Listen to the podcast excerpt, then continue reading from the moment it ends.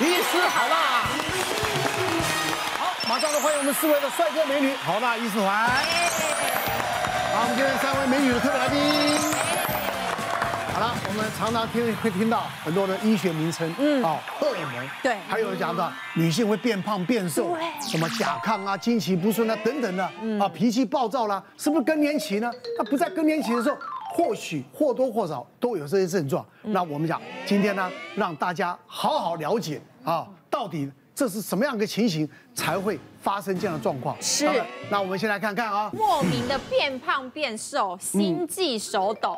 当心呢，会是甲状腺荷尔蒙的失调。那今天既然谈到荷尔蒙嘛，对，荷尔蒙就是由我们内分泌腺体所分泌，所以分泌这些东西，它最主要是要跟神经系统来维持我们体内的恒定。嗯，所以呢，我们先看一下我们人体的内分泌系统有哪有哪些腺体，从最上面头部的下视丘，还有脑下垂体，那来控制下面的哦，我们包括今天所说的甲状腺。然后副甲状腺，然后接下来的肾上腺，然后胰胰脏，还有男生的睾丸跟女生的卵巢。是。那这些腺体分别分泌不同的荷尔蒙。这些腺体呢，如果有毛病的话，大概分成两种。第一个就是分泌的荷尔蒙过多，嗯，量太多了。那不然就是分泌的荷尔蒙过少，嗯，太少，就会产生让我们身体产生所谓的失调，或是荷或是腺体里面长了肿瘤。哦。好，所以。所有这些腺体里面呢，最常发生疾病的，它发生率最高的就是我们的甲状腺。嗯，所以甲状腺，我们先谈一下，它正常甲状腺要做什么用？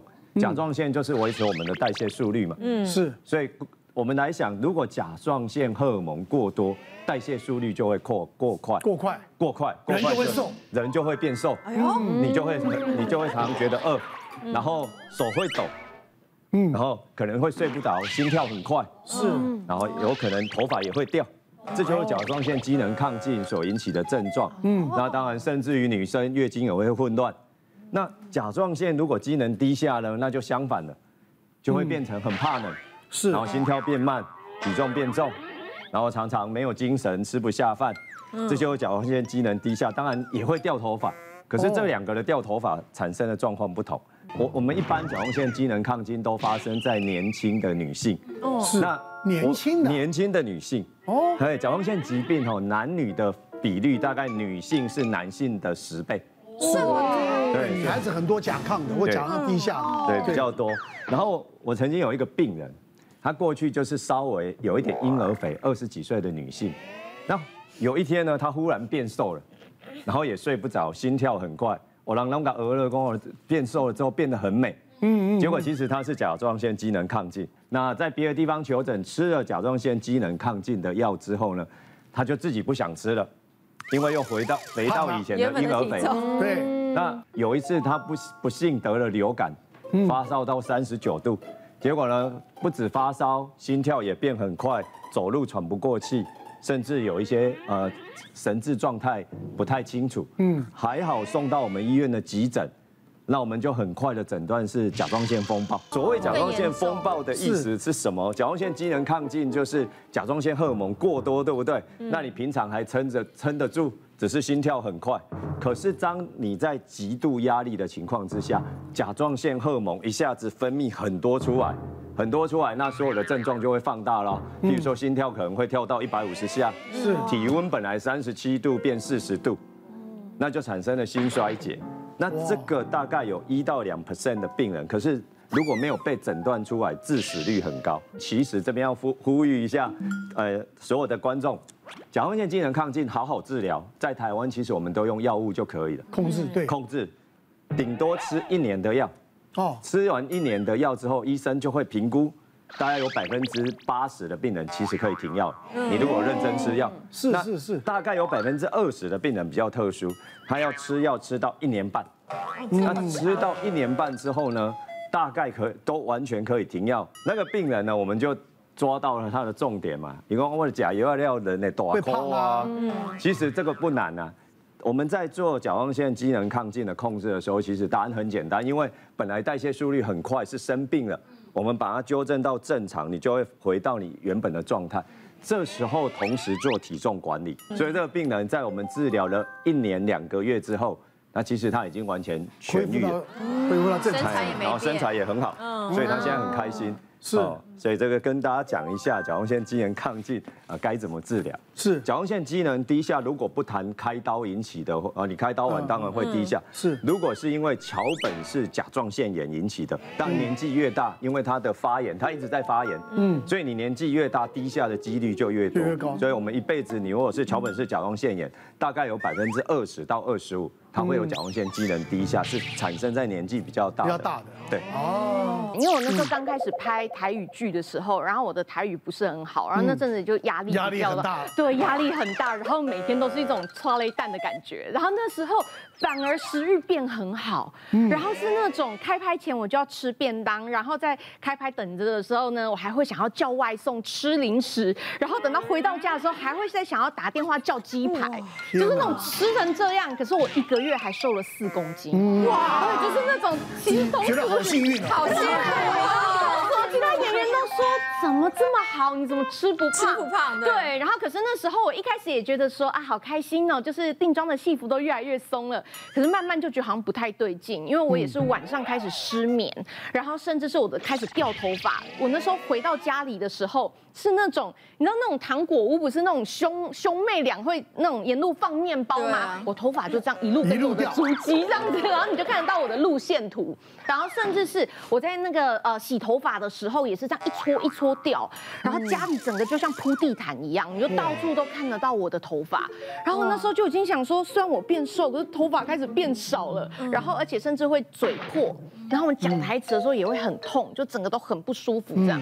然后那时候就在想说，好像就是不太对劲，免疫系统应该也。对。然后后来我就跟我一个朋友就是聊到这件事，因为我说我这个状况已经三个月了，除了。呃，不会变胖这件事以外，让我开心。可其他状况我觉得很糟糕。然后后来我朋友就跟我说，他觉得我这个很有可能是内分泌失调，因为他跟我的状况很像。然后他就跟我说，他觉得呃，我如果再变更严重的话，可能就是真的要赶快就是求助医生。那在这之前，我可能可以先做的就是，我一定要先让我的饮食开始变清淡。就是不要再吃鸡排，不要再吃油炸物，然后一定要保持睡眠，然后要多喝水，然后多吃益生菌。嗯，然后我那时候也是想说，我就死马当活马医，就是先试试看。结果真的后来状况就开始变好了。哦，对，然后我就觉得哦还好。其实你讲的不是说你你有这个问题才不要吃啊，平常人少吃啊。就会想吃，而且我那时候已经严重到就睡眠差到我还会去网络上就是就是去开始买一大堆那种只要呃抗压助眠的各种东西喝，然后都没有效。嗯，对。所以后来知道有这个状况，对，对不对？这些内分泌失调的疾病啊，乖乖吃药是很重要的。但在我们妇产科看的话，有一个时期女生就是很不爱吃药，那就是孕期怀孕的时候。那怀孕的时候很多都会觉得说啊，这个药物会不会影响到宝宝啊？影响到胎儿？对，会不会有问题啊？所以常常会自己中断停药，这个其实很危险。那我今天分享一个就是比较悲伤的故事了。那那个时候是在急诊，有一个三十岁的一个年轻孕妇，之前没有在我们医院产检过，可是就突然突然被那个救护车送过来。那家属说她在家里的话就是觉得非常不舒服。那那个妈妈是第一胎，怀孕大概十八周左右，在家里的话就是心跳好快好快好快，然后喘不过气。那时候在急诊帮她测量，心跳已经跳到一百五十几下。那呼吸的话，每分钟呼吸到三四十下，这样子很。喘很喘，那叫妈妈的时候，其实她有点意识不清的状况，其实蛮危险的。那后来我们查她的健保卡一看，知道她原本有甲状腺亢进的问题，在怀孕前其实本来都有在吃药啊，可是问爸爸，爸爸就说啊，因为她后来怀孕了，所以她那个甲状腺的药她就没有再吃了。对，那就问他说，那有没有再回呃新陈代谢科医师去检查甲状腺的数值？他说都没有。那急诊医师一看，那时候眼睛都已经稍微有一点凸出来，而且甲状腺真的还蛮肿的，那种状况就是刚刚谢医师讲的甲状腺风暴的情形发生，所以那个时候很危急，就赶快把妈妈送到加护病房去。嗯嗯。那后来的话，因为知道她有怀孕的情形，所以就会诊我们妇产科。那那时候我就推着超音波往那个加护病房去。其实探头一放上去，看到宝宝就知道。